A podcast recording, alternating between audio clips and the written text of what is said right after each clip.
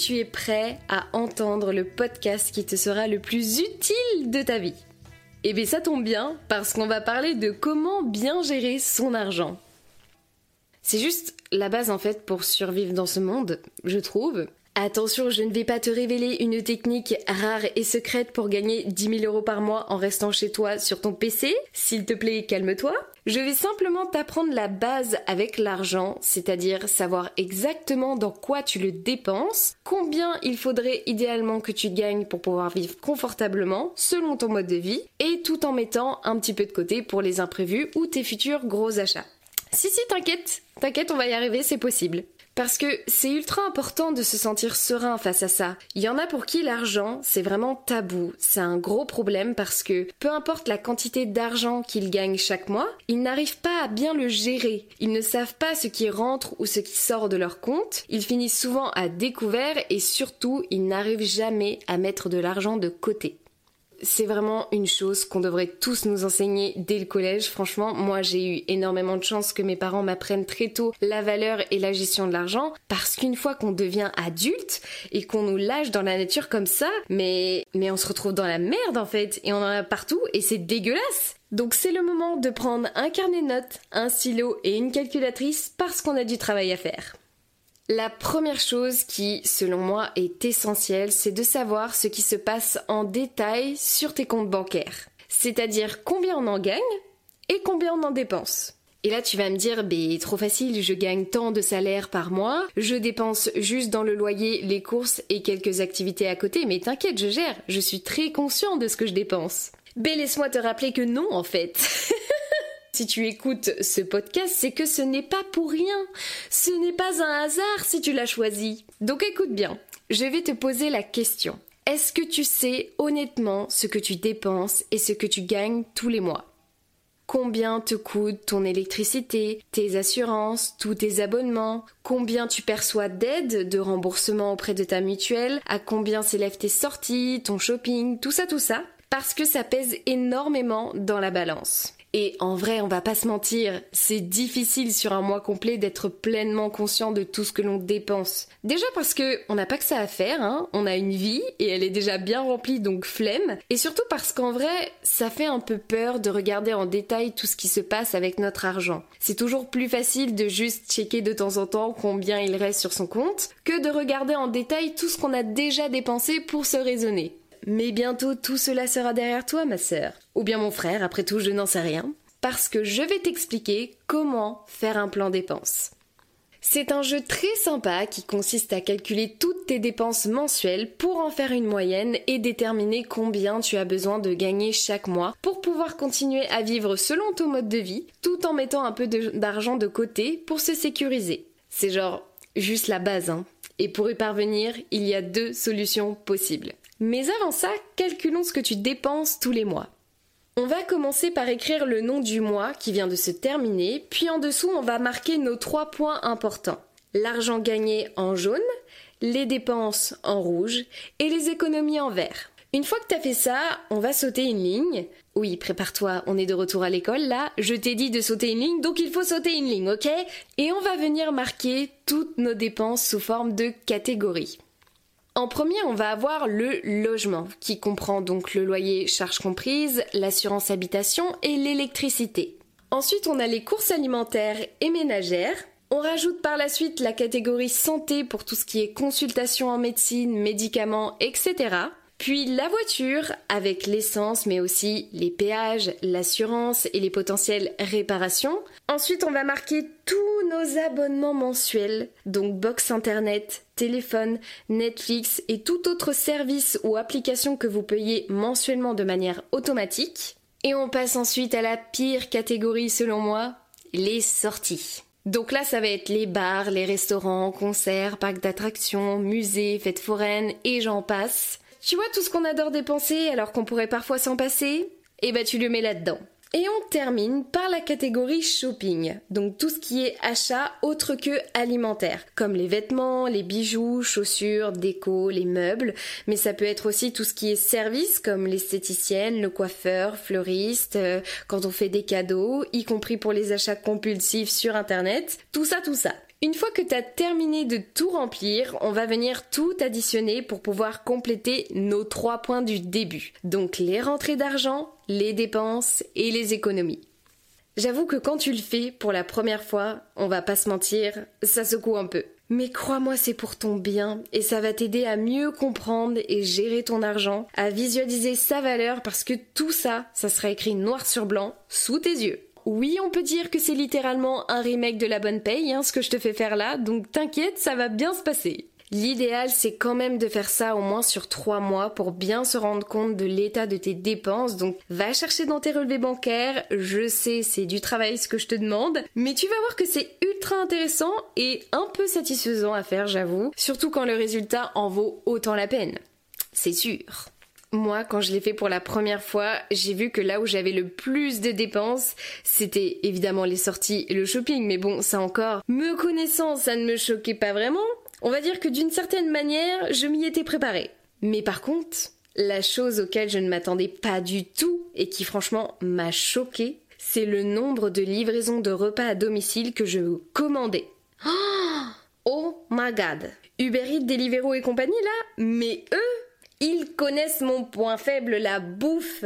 Surtout quand je vivais dans mon premier appartement, c'est là que tout est parti en cacahuète, c'est là que ah, j'arrivais dans une grande ville et j'ai découvert l'immense plaisir que procurent les livraisons de plats à domicile. Surtout que chez moi, chez mes parents, il n'y avait pas ça à la campagne. J'ai jamais connu tout ça.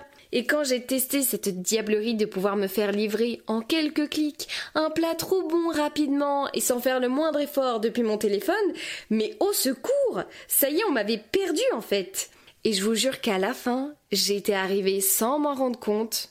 Écoutez bien, 200 euros de Uber par mois, s'il vous plaît. Oui, 200 euros, vous avez bien entendu. Non mais est-ce que vous vous rendez compte de l'ampleur de la gravité de la situation, bordel? Laissez-moi vous dire que je suis bien tombée sur les fesses en découvrant tout ça. Non, en vrai, je fais ma drama queen comme d'habitude, hein. Je suis totalement consciente de ce que j'ai fait. Mais, mais quand même, c'était trop là. Surtout quand tu rajoutes à ça les sorties, le shopping, c'est vraiment trop. Au bout d'un moment, faut arrêter quoi. Stop, c'est trop. Donc voilà, vous aussi attendez-vous à découvrir votre petit vice caché quelque part sur cette feuille. Cette chose où quand vous allez vous en apercevoir, vous allez être en mode, mais quoi? What the fuck? J'ai dépensé autant d'argent dans ce truc, mais ça va pas! Et c'est là qu'on va mettre nos stratégies en place. Préparez-vous, mesdames et messieurs, parce que ça va être du grand art. Pour éviter que ce genre de choses ne se reproduisent, on va calculer combien on a besoin chaque mois pour pouvoir payer tout ce qu'on a à payer, mettre un peu de côté et pouvoir se faire plaisir de temps en temps. Donc là, il faut faire une moyenne globale de ce que vous dépensez chaque mois en vous basant sur les trois mois de référence que vous avez fait précédemment. Et ça va... On dirait trop... On dirait trop, je fais un cours. Mais je fais un cours. Mais c'est ça la vérité, je fais un cours, j'ai l'impression d'être une maîtresse. Et ça, ça va vous donner la somme idéale qu'il faut que vous gagnez tous les mois pour pouvoir vivre selon vos envies sans finir dans le rouge. Et bien souvent, à ce moment-là, bah il manque un peu de sous quoi. Donc là, deux options se présentent à nous. Soit on gagne plus d'argent, soit on fait des économies pour récupérer de l'argent. Sachant que les deux sont compatibles, bien sûr. Alors oui, je vous l'accorde, je viens pas d'inventer l'eau chaude en disant cela, mais laisse-moi t'expliquer comment mettre en place tout ça, et tu me remercieras plus tard. Pour la première option, il s'agirait de se lever, de prendre son courage à deux mains et d'aller enfin demander gentiment cette putain d'augmentation que ça fait 3000 ans que t'aurais dû la demander à ton boss. Parce que ça augmente de partout, mais c'est marrant, nos salaires, eux, ils bougent pas trop, hein. Bah non, les gars, ça va pas se passer comme ça, en fait. On est où, là? Alors, je ne sais pas du tout ce que tu fais dans la vie, mais j'aimerais que tu marques sur une feuille tout ce que tu apportes de bénéfique à ton entreprise. Ça peut être le chiffre d'affaires, certes, mais il y a aussi tous les services rendus en plus de ton travail habituel. Parce que oui, on va pas se mentir, on nous fait toujours travailler plus que ce pourquoi on a été employé à la base, hein. donc tout doit être marqué dans les détails. On n'hésite pas à citer plein d'exemples. On peut aussi parler de son évolution par rapport à l'année passée, ou des choses plus simples mais essentielles dans une entreprise comme la ponctualité, l'ancienneté, ton smile ou ta bonne humeur que tu apportes à l'entreprise et qui fait que c'est agréable de travailler avec toi. Ça aussi c'est très important. Qu'on peut toujours compter sur ton travail et que tes collègues ou les clients t'apprécient beaucoup. Tout ça, ça va t'aider à avoir des arguments pour prétendre à ton augmentation de rémunération. Surtout que bientôt, devinez ce qui arrive en janvier là les fameux entretiens individuels. Et oui, c'est là qu'il faut y aller les gars. C'est maintenant ou jamais. Donc pour une fois, prépare vraiment bien ton entretien individuel, apporte tes notes et fais une proposition. Un conseil toujours un chouille au-dessus de ce que tu souhaites parce que c'est bien connu, les patrons, ils adorent tout négocier. Leur grande passion, c'est de faire des économies. Ils sont très forts pour ça. D'ailleurs, on va s'en inspirer juste après. Parce qu'une société qui marche, c'est avant tout de l'argent bien géré. Donc fais ta proposition, voilà, euh, tranquille, sur un ton neutre. Tu expliques tout ce que tu apportes de bénéfiques dans l'entreprise, autant de temps que nécessaire jusqu'à ce que ça paraisse juste évident qu'il faut qu'on t'augmente, merde. Ça aussi, c'est comme un jeu, hein. Soit tu gagnes, soit tu perds. Dans tous les cas. Si c'est ok, c'est génial, tout va bien, on fait péter le champomis, on est content. Par contre, si c'est un non, t'en fais pas. Il y en a plein d'autres des entreprises. Bah oui, parce qu'on est d'accord qu'on ne restera pas dans une entreprise qui ne nous permet pas d'avoir une vie confortable, n'est-ce pas? Mhm. On est d'accord, on est d'accord. Après, il est vrai que c'est toujours un peu plus difficile de se faire augmenter quand ça fait longtemps qu'on est dans une entreprise. On négocie plus facilement son salaire à l'embauche plutôt que quelques années après. Et d'ailleurs, petit conseil d'amis concernant les patrons qui pendant votre entretien vous disent oui, on peut pas vous donner ce salaire-là tout de suite, mais par contre, l'année prochaine, on verra selon l'évolution. Ok, oui, vous serez augmenté l'année pro. Mais en attendant, pendant un an, vous avez accepté de travailler comme un ouf pour un salaire qui est inférieur à vos besoins, pour au final être augmenté de manière tellement infime l'année suivante que si vous avez direct touché la bonne somme dès l'embauche. Parce que ce qu'on ne vous dit pas, c'est que la fameuse augmentation qui arrivera l'année suivante, elle ne sera jamais à la hauteur de vos espérances. Souvent, ça va être un 3, un 4% d'augmentation, et après, on reverra encore ça l'année prochaine, et ainsi de suite. C'est comme ça qu'ils nous tiennent. Mais c'est pas avec ça qu'on va pouvoir manger, les gars. Merci, mais non merci, en fait. Donc, même si c'est dur, ne lâchez pas l'affaire. Rappelez-vous que vous ne demandez pas la lune, hein. Vous demandez juste un salaire pour pouvoir vivre convenablement. C'est tout. Et comme j'aime bien le rappeler, notre vie, on n'en a qu'une. Et c'est pas pour la vivre dans la frustration ou le mal-être. Il y a assez de galères, de maladies, de santé, de guerres, de pauvreté comme ça dans le monde. Alors on va surtout pas en rajouter avec un travail qui ne nous rémunère pas selon nos besoins. Ça c'est hors de question. Et puis merde, au bout d'un moment, vous connaissez votre valeur sur le marché du travail, quoi. Et ça, c'est non négociable. Donc prenez le temps de regarder toutes les entreprises où vous pourriez postuler, faites un beau CV et pas sur une page blanche simple, hein. vous me faites un truc bien propre sur Canva avec de la couleur, un graphisme, un esthétique qui vous ressemble et une belle lettre de motivation unique pour chaque entreprise. N'hésitez pas à demander conseil à des proches qui sont déjà passés par là, y compris si c'est pour des renseignements sur une entreprise, une reconversion, les ruptures conventionnelles, démission ou demande de formation, peu importe. Du moment que ça vous aide dans votre projet, allez-y gaiement. Et on n'hésite pas, si on le peut, à se déplacer directement dans les entreprises en question pour qu'on vous voit. Les recruteurs ou vos futurs collègues aiment savoir à qui ils ont affaire derrière votre CV. Et c'est en vous observant que quasi 50% de la décision sera prise. Souvenez-vous de la règle des 4-20. Les 20 premières secondes, les 20 premiers gestes, les 20 premiers mots et les 20 premiers centimètres. Les gens se font très vite une idée de vous, donc à vous d'être leur rayon de soleil et d'illuminer la pièce quand vous vous présenterez. Faites-vous confiance, habillez-vous bien, faites-vous un beau brushing ou soignez votre barbe. Il faut qu'on slay en fait. On n'a pas le choix, on est en date actuellement. Notre heure est venue, il est l'heure de tout donner. You can do it and I'm so proud of you. Et juste, euh, par contre, une petite précision avant de passer à la deuxième option. Arrêtez de mentir sur vos CV s'il vous plaît. Soyez honnête, sinon vous allez dégager en deux-deux en fait. La période d'essai, elle a pas été inventée pour rien. Hein. Mm, mm. Et y a rien de pire que d'avoir eu l'impression de s'être fait avoir sur la marchandise et de travailler avec un menteur en plus. C'est bien compris? Alors on peut passer à la suite. Pour la deuxième option, il s'agirait de tout simplement devenir un gros rat oui, vous m'avez bien entendu. Il est temps de commencer à être raisonnable et d'arrêter de dépenser son argent à tout va. Voilà donc on va regarder où est-ce qu'on peut venir faire des économies selon les résultats de notre plan dépenses. Regardez moi par exemple mon histoire de 200 euros de Uber Eats là. Et bah ces 200 euros, je les mets maintenant tous les mois dans mon plan d'épargne logement. Et ouais, j'avoue je suis fière, j'ai le droit de me la péter un peu. Donc je vais vous donner toutes mes astuces pour faire des économies et je vais faire ça en reprenant toutes les catégories du début. Donc pour le logement, là je vais surtout parler pour ceux qui sont en location. N'hésitez pas à regarder de temps en temps le prix des loyers aux alentours parce que là avec l'inflation, les loyers ils ont explosé et les charges aussi. Et parfois ça vaut le coup de s'éloigner un peu de la ville pour pouvoir gagner en mètres carrés et aussi en termes de loyer. Si par contre c'est super important pour vous de rester en ville, surtout il euh, n'y a aucun souci, ne changez rien. Et essayez quand même de voir si à la limite vous pouvez trouver largement moins cher en trouvant un peu plus petit. Mais bon, faut pas non plus habiter dans un placard quoi. Le logement, ça reste super important pour notre bien-être, c'est notre cocon, là où on se sent en sécurité. Donc si tu juges que tu n'as pas envie de faire l'impasse sur le fait d'habiter en ville dans ton 40 mètres carrés, ne t'inquiète pas parce qu'on va pouvoir faire des économies ailleurs. Par exemple, pour la voiture, si tu habites en ville, certes, tu fais pas d'économie niveau loyer, mais pour la voiture, ça peut être très intéressant parce que tu vas essayer de tout faire en vélo ou à pied. Euh, je compte pas les transports en commun parce que pareil, ça commence à devenir un sacré budget, sauf si ton entreprise le prend en charge. Dans ce cas-là, j'avoue, t'as trop de la chance. Mais voilà, t'as cette option d'économiser pas mal de frais d'essence et potentiellement des frais de réparation si tu fais tout à pied ou à vélo.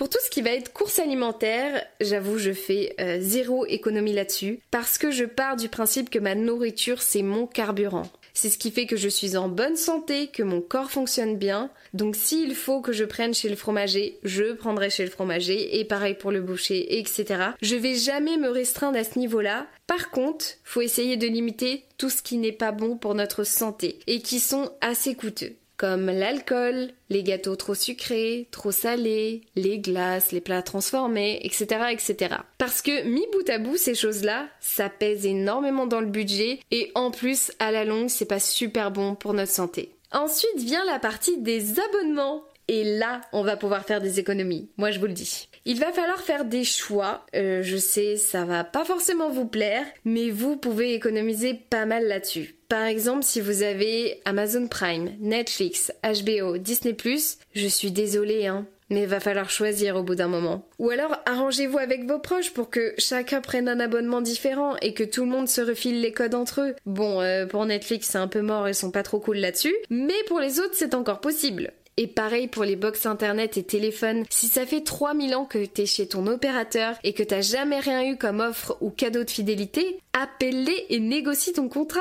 J'ai des potes, ils ont littéralement un bac plus 12 là-dedans. Ils sont trop doués pour négocier. Ils passent des heures au téléphone ou à prendre des rendez-vous avec d'autres opérateurs qui font une offre moins chère que la sienne et ensuite ils appellent son opérateur pour qu'il s'aligne ou alors qu'il change pour qu'il paye moins cher et renégocie tout ça l'année suivante. C'est vrai qu'il faut du temps pour faire tout ça, mais honnêtement, sur une année entière, on y gagne beaucoup. Ensuite, on va avoir les fameuses sorties. Aïe aïe aïe. Franchement, c'est dur pour moi. Je vous avoue, c'est mon point faible. Hein. Mais en vrai, je me suis fixé des règles et maintenant, ça va un peu mieux quand même. Donc, je vais vous dire ce que j'ai mis en place je m'accorde une fois par mois, euh, non, une fois par semaine, un bar et un resto, et une fois par mois, une grosse sortie, genre parc d'attractions, concerts, fêtes foraines, etc. Sinon, j'avoue, euh, je ne peux pas tenir. Comme je vis en ville et que j'adore sortir, c'est très compliqué pour moi de faire moins. Mais voilà, j'apprends à me calmer là-dessus et je me soigne. C'est promis. Il nous reste plus que la partie shopping, et ça par contre, c'est le truc où j'ai vite réussi à me calmer. Tout simplement en n'allant plus faire les magasins. C'est aussi simple que ça.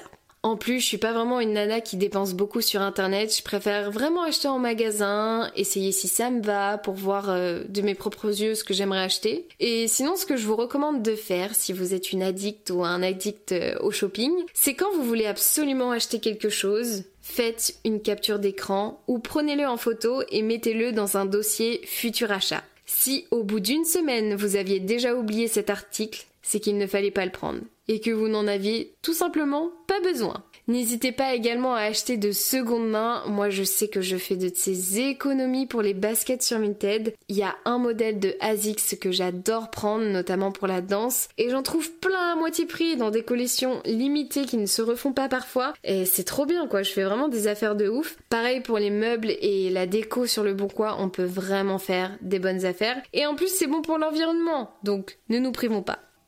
Maintenant qu'on a fait le tour, il va falloir appliquer tout ce qu'on a vu. Donc si je résume bien, on calcule nos dépenses pour avoir une moyenne de l'argent que l'on doit posséder chaque mois pour pouvoir vivre selon notre mode de vie idéal. Si on n'a pas assez d'argent, on va aller en chercher en augmentant notre salaire et ou en faisant des économies pour pouvoir mettre en place une épargne. Et oui, c'est le point final que je voulais aborder. Il y a peu de personnes qui pensent à programmer une épargne pour mettre de côté tous les mois. Alors que cette réserve d'argent, faut l'avoir un peu comme un joker que vous pouvez utiliser à tout moment dans votre vie. Si par exemple il y a un imprévu, je sais pas moi, un dégât des eaux, la chaudière qui lâche, un appareil en panne ou des amendes à payer, on est bien content de pouvoir se tirer d'affaire grâce à cet argent. Mais ça peut être aussi quelque chose que vous rêvez de vous offrir, qui est un achat très important, comme une voiture, une maison, un bateau, une œuvre d'art ou une pièce de luxe, et eh ben cette réserve d'argent, elle est là pour combler ses besoins. Ça prend du temps de la remplir, je vous l'accorde, mais vous avez toute la vie pour vous en occuper, donc euh, le plus tôt évidemment serait le mieux. Commencez par mettre déjà ce que vous pouvez, donc si c'est juste 50, 100 euros tous les mois, c'est déjà très bien. Et mettez-le en virement automatique pour être sûr que tous les mois, ça se mette bien dedans. Et dès que vous pourrez mettre un peu plus, quand votre situation aura évolué, rajoutez 100 euros de plus ou 50 euros de plus. Petit à petit, tout ça, ça va s'agrandir tout seul. Vous l'aurez compris, le but du jeu, c'est d'arriver à ne pas dépenser tout ce qu'on a gagné. Et ouais, c'est, c'est la bonne paye, quoi, je suis désolée. pas simple comme jeu, c'est vrai, mais une fois que t'as compris la combine, c'est ultra simple. Et puis, il faut pas non plus se mettre trop la pression chaque mois. Là, ce que je vous ai donné, c'est une base, mais si t'as fait des économies sur plusieurs mois, tu peux te permettre d'être un peu dans le rouge pendant un autre mois. Ce n'est pas grave, tout va s'équilibrer au bout d'un moment. On n'est pas irréprochable, c'est normal, on est des humains. Donc, faut pas non plus que ça t'angoisse ou que tu culpabilises si de temps en temps euh, tu finis ton mois dans le rouge. Hein. Tout va bien. Encore une fois, euh, faut prendre ça comme un jeu. Des fois tu gagnes, des fois tu perds. Et les conseils que je t'ai donnés aujourd'hui, c'est juste pour t'aider à gérer tes premières parties. Le reste, tu vas y arriver tout seul. J'espère que cet épisode vous aura plu et vous aura aidé, inspiré, parce que ça me tenait beaucoup à cœur de le faire. J'ai mis moi-même un petit moment à comprendre euh, comment avoir un bon équilibre avec l'argent. Non pas que je gagne euh, très très bien ma vie, hein. je vous rappelle, je suis coiffeuse, hein.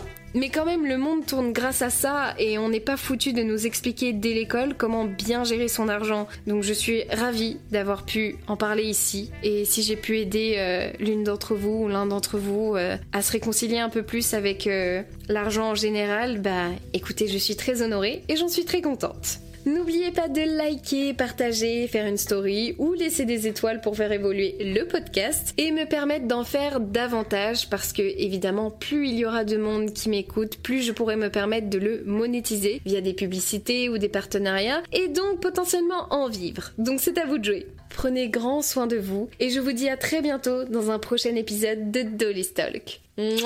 Des bisous